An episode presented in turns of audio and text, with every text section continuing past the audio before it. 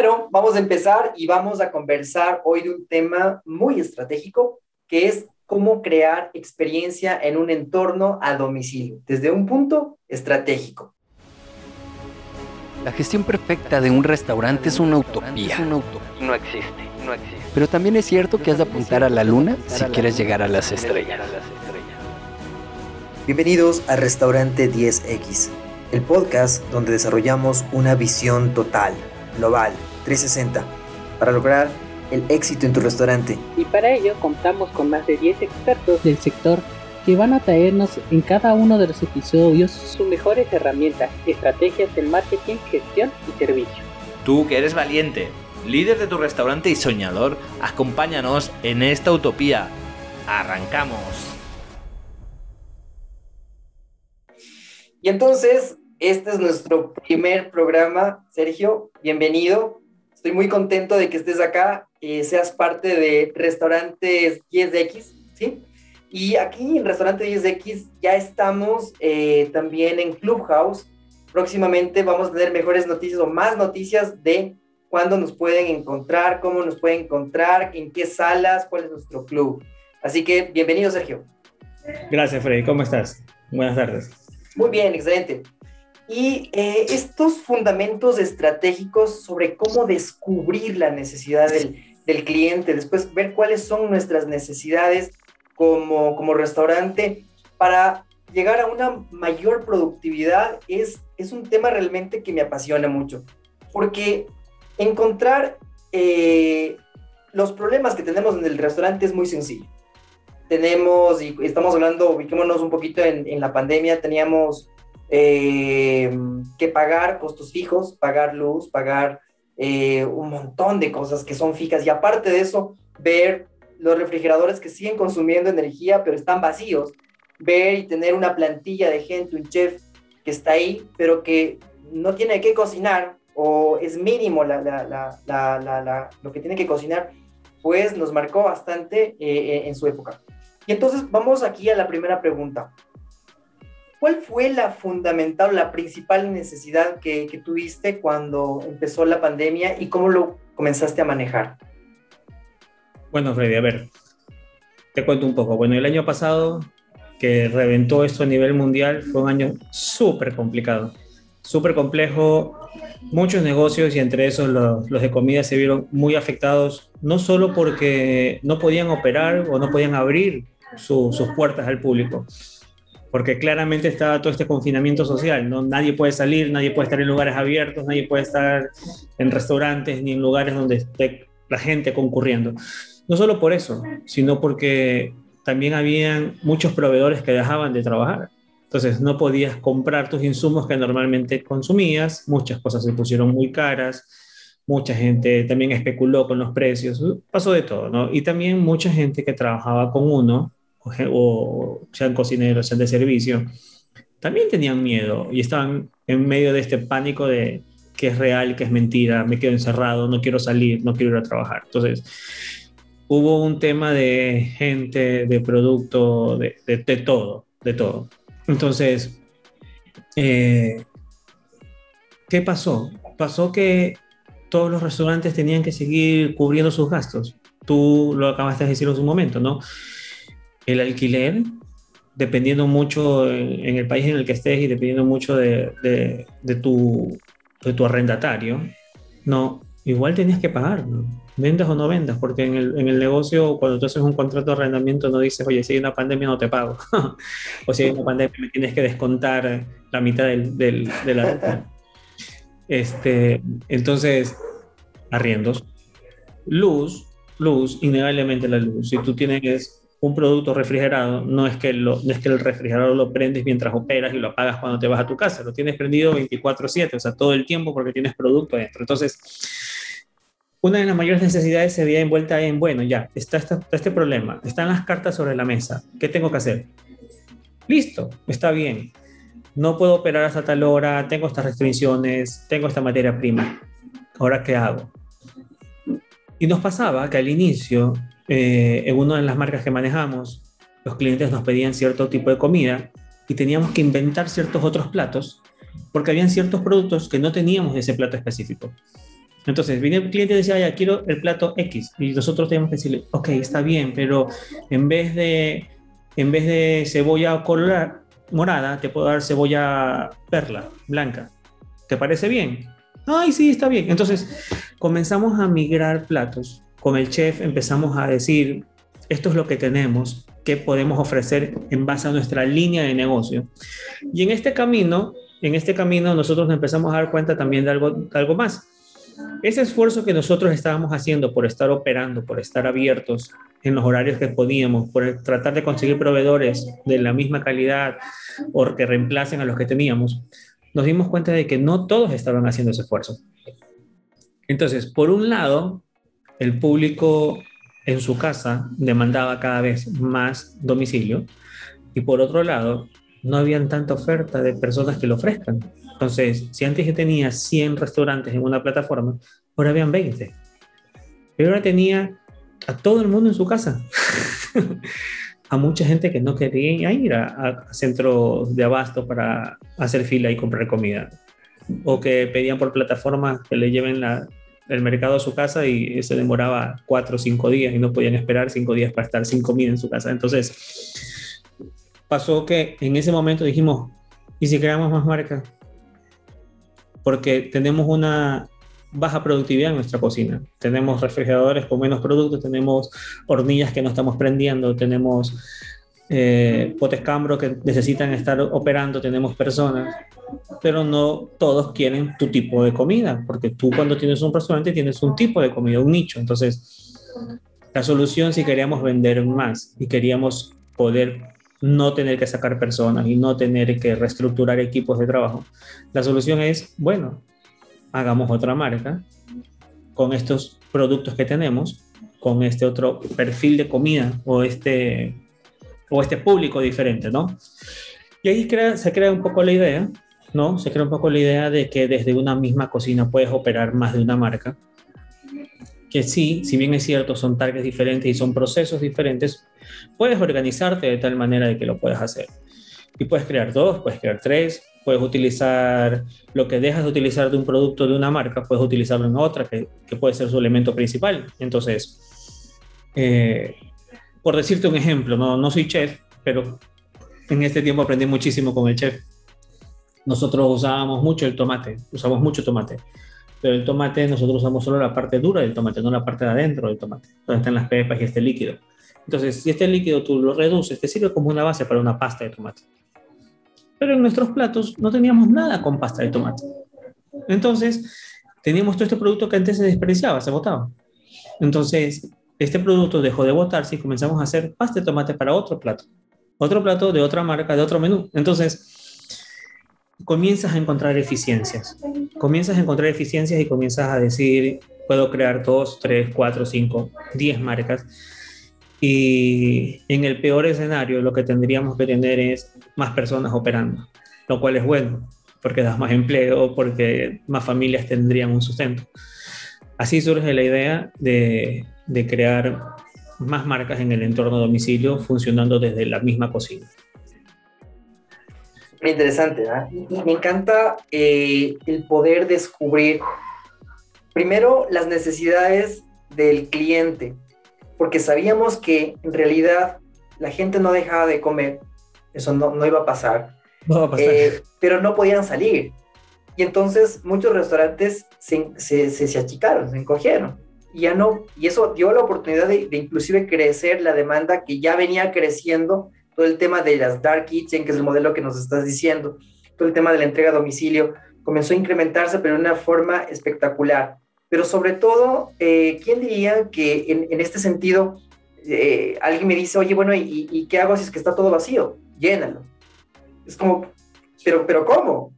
Y entonces ahí viene también una parte de marketing y una parte de, de, operaciones. Pero a empezar por la parte de operaciones porque yo sé que eso es un mundo que lo manejas tú bastante bien. Y me refiero a, ya estás, ya tienes los, estos dos mundos, que es el cliente quiere más tipos de sabores, o sea, no es un cliente, sino que se han multiplicado los clientes y ahora, ¿y ahora cómo le ayudo? Porque yo solo estoy dedicado a una línea. Entonces comienzo a sacar más líneas de producción, si es que quieres llamarlo así. Y por otro lado, sí, esto me va a complicar mi operación, porque si es que ahora tenía una salsa, ahora yo voy a tener cinco, seis salsas, porque son diferentes platos. ¿Cómo haces en esto que es a veces contradictorio, inclusive en el marketing, donde dices, no, enfócate solo en una cosa y hazla bien. Ahora tenías que enfocarte en 10 actividades, en 10 cosas, pero también hacerlo bien. ¿Cómo hacías para, para, para poder guardar esta, esta excelencia operacional con esto, con esto multiplicado, digamos? Ok, eh, hay muchas cosas que, que tomar en cuenta. Cosas básicas, vamos a llamarlas empaques. Una de las cosas que, que, se, que se sabía que teníamos que hacer de, de entrada diferente era cada marca tiene que tener empaque diferente. O sea, puede ser que yo use un envase de 32 onzas para una marca y necesite un envase de 32 onzas para otra. Uso otro empaque, de otro color. Si uno es de papel, el otro es de, plástico, si el otro es de plástico negro, el otro es de plástico transparente, el otro es de, si la marca de acá es más saludable, es de, a base de pepa de coco. Entonces, comenzamos a diferenciar empaques. Eso es una de las cosas importantes para que la gente entienda que son marcas diferentes. Número uno. Eh, número dos, pues paréntesis, que esto es antes del uno, ¿no? Antes de crear empaques tenemos que tener marcas, ¿no? Tenemos las marcas creadas diferentes, con, con logotipos diferentes, con colores, con paleta, con tono, con todo, todo diferente. O sea, la marca es una marca como tal, con su propio nicho de mercado. Ahora, en la parte ya operativa, acá adentro, todo, toda marca tiene un color predominante. Si te digo Coca-Cola, rojo. Si te digo McDonald's, puede ser rojo, puede ser amarillo, ¿no? Entonces, si te digo alguna empresa de logística, DHL, amarillo. Entonces, cada marca de las que nosotros íbamos creando le dejábamos un color que predomine. Entonces, el color rojo representa monomoro, el color verde representa free life, el color plomo representa ancestral. Entonces, cada marca tiene una coloración y cada cosa específica de la marca, todo aquello que sea no compartido. Entonces, si una marca usa sal rosada del Himalaya, esa sal rosada del Himalaya está brandeada el frasco con el color de la marca. Y si la otra, otra marca usa sal yodada marina normal, pues usa el color de la marca el frasco. Entonces, el branding de interno del restaurante es diferente. Porque de ahí, si las dos marcas usan tomatos, si las dos marcas usan pepinos, si las dos marcas usan agua, o sea, eso no se necesita brandear ni diferenciar porque siguen siendo productos base. Pero todo lo que tiene que ver con salsas, eh, lo bueno de las salsas muchas veces, Freddy, es que tienen una duración en frascos de vidrio y bien tapadas de una semana o más y tienen mucha rotación. Entonces, entonces una pequeña producción y te, y te mantiene. Ahora, nosotros acá operamos tres cocinas, diferentes lugares, y en cada cocina tienen diferentes demandas las diferentes marcas. Entonces, lo otro es, si bien es cierto, uno tiene un estándar, como frascos de colores o como empaques diferentes o como procedimientos, otro estándar es mover los equipos de cocina a la necesidad real de cada cocina. Si en una marca se mueve más el horno, tenemos que tener el horno más cerca de donde operamos. Y si en otra marca, en otra cocina, se mueve mucho menos el horno, lo tenemos más alejado. Entonces, tratamos de estandarizar los espacios, pero los espacios son como jugar Tetris. Lo vamos moviendo dependiendo de la necesidad.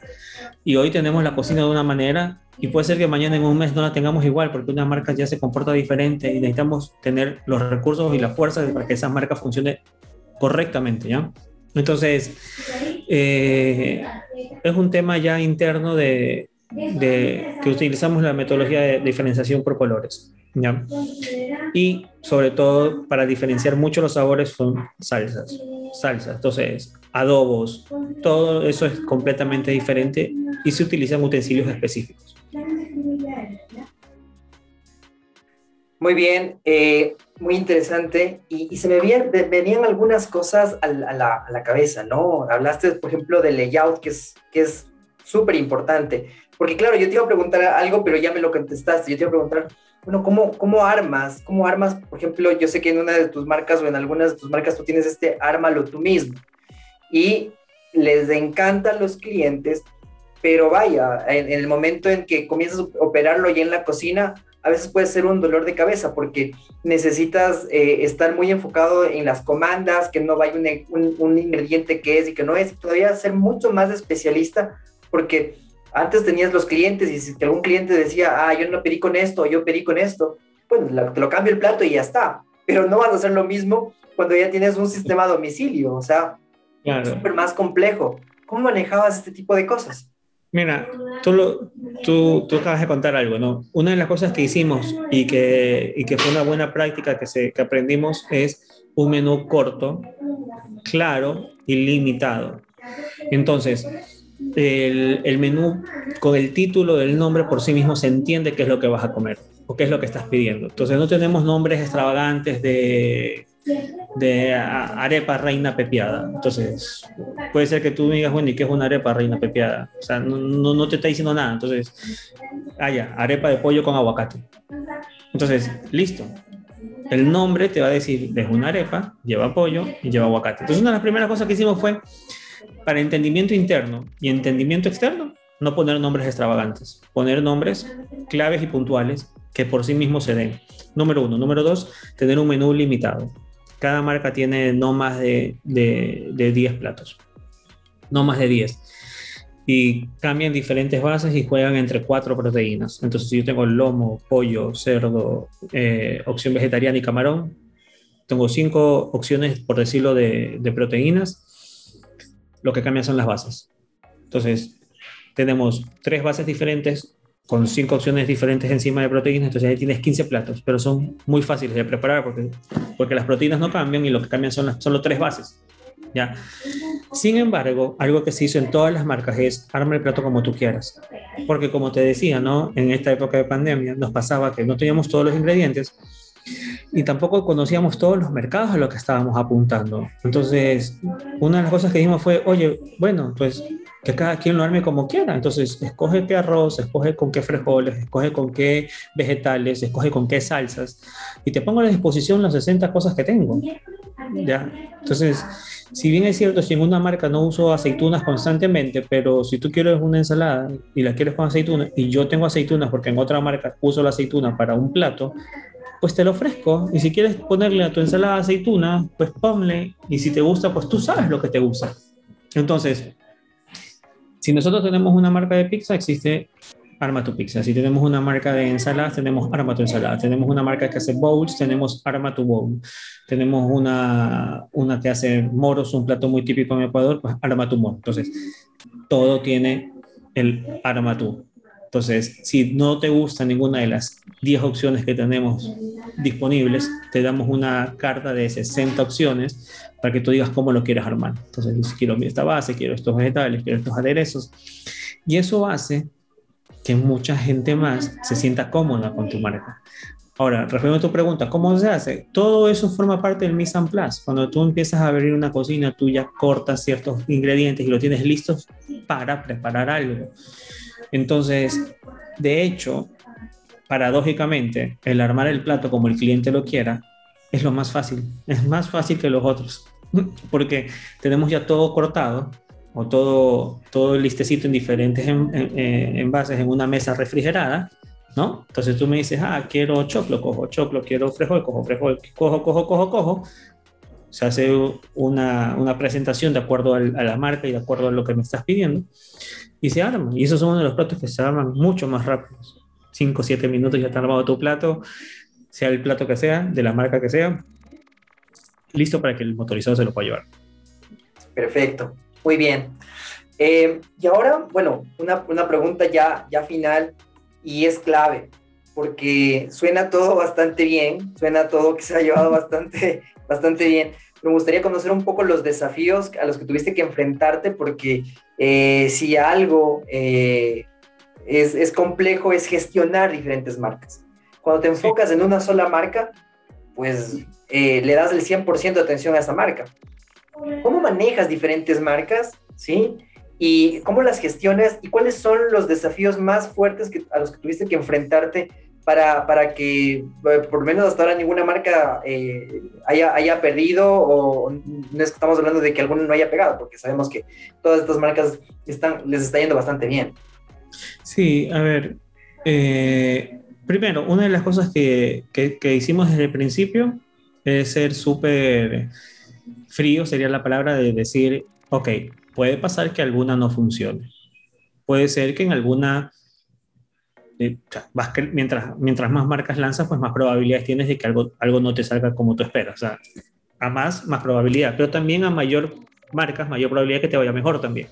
Entonces, una de las cosas eh, o los desafíos era que al inicio nosotros decíamos, eh, estandaricemos así la cocina y después era, oye, pero acá se mueve más el horno, oye, pero acá se mueven más las hornillas. Entonces, tuvimos que hacer una, reinversión, sería la palabra correcta, en movimiento de equipos, porque no solo mueves el equipo, mueves campanas, mueves tu cañerías de gas, mueves, mueves conexiones eléctricas y todo eso cuesta dinero. Entonces, sí hubo una pequeña, un pequeño desafío en el momento de tomar la decisión de decir, bueno, esto va a pasar y tenemos que irlo moviendo.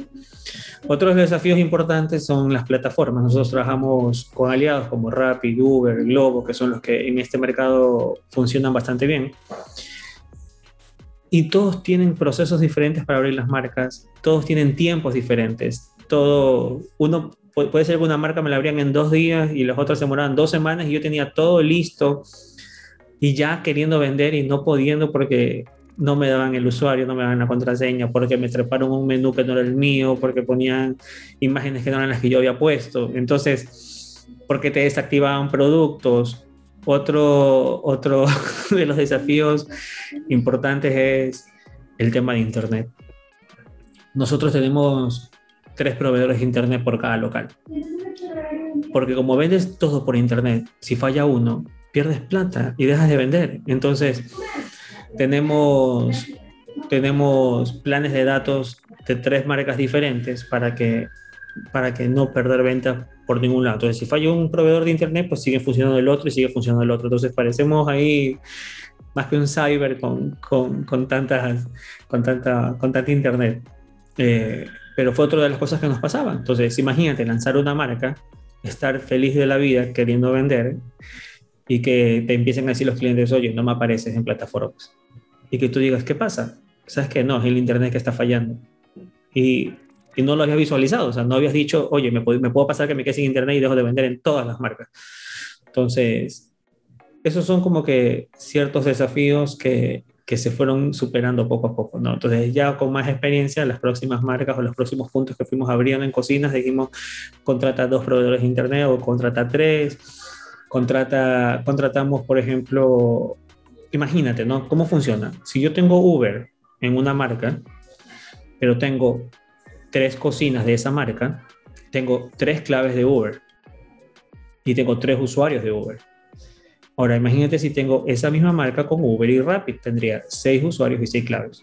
Ahora, si tengo Uber, Rapid y Globo, tengo nueve usuarios, nueve marcas, nueve usuarios, perdón, por una sola marca por una marca. Ahora multiplica eso por 10 marcas. Entonces tendríamos una barbaridad de usuarios y contraseñas. imagínate tener tantas páginas web abiertas para poder recibir estos pedidos. Entonces, uno de los desafíos que nos costó tiempo encontrar fue un, un proveedor que nos pueda juntar todas las plataformas en una sola página web. Hoy por hoy, nosotros tenemos todas las marcas condensadas en una sola web. Entonces, los chicos tienen abierto una sola web donde le entran los pedidos de todas las marcas, de todas las plataformas. Entonces, fueron cosas que fueron pasando en el camino. Eh, muchas tienen que ver con tecnología, con temas físicos. Otras mucho tienen que ver con gente. Los chicos se confunden, ¿no? Oye, ¿en qué envase escriba esto? Oye, este, el rojo de qué marca era. Pero son cosas que, que con el tiempo es normal. Se van puliendo y se van, se van superando.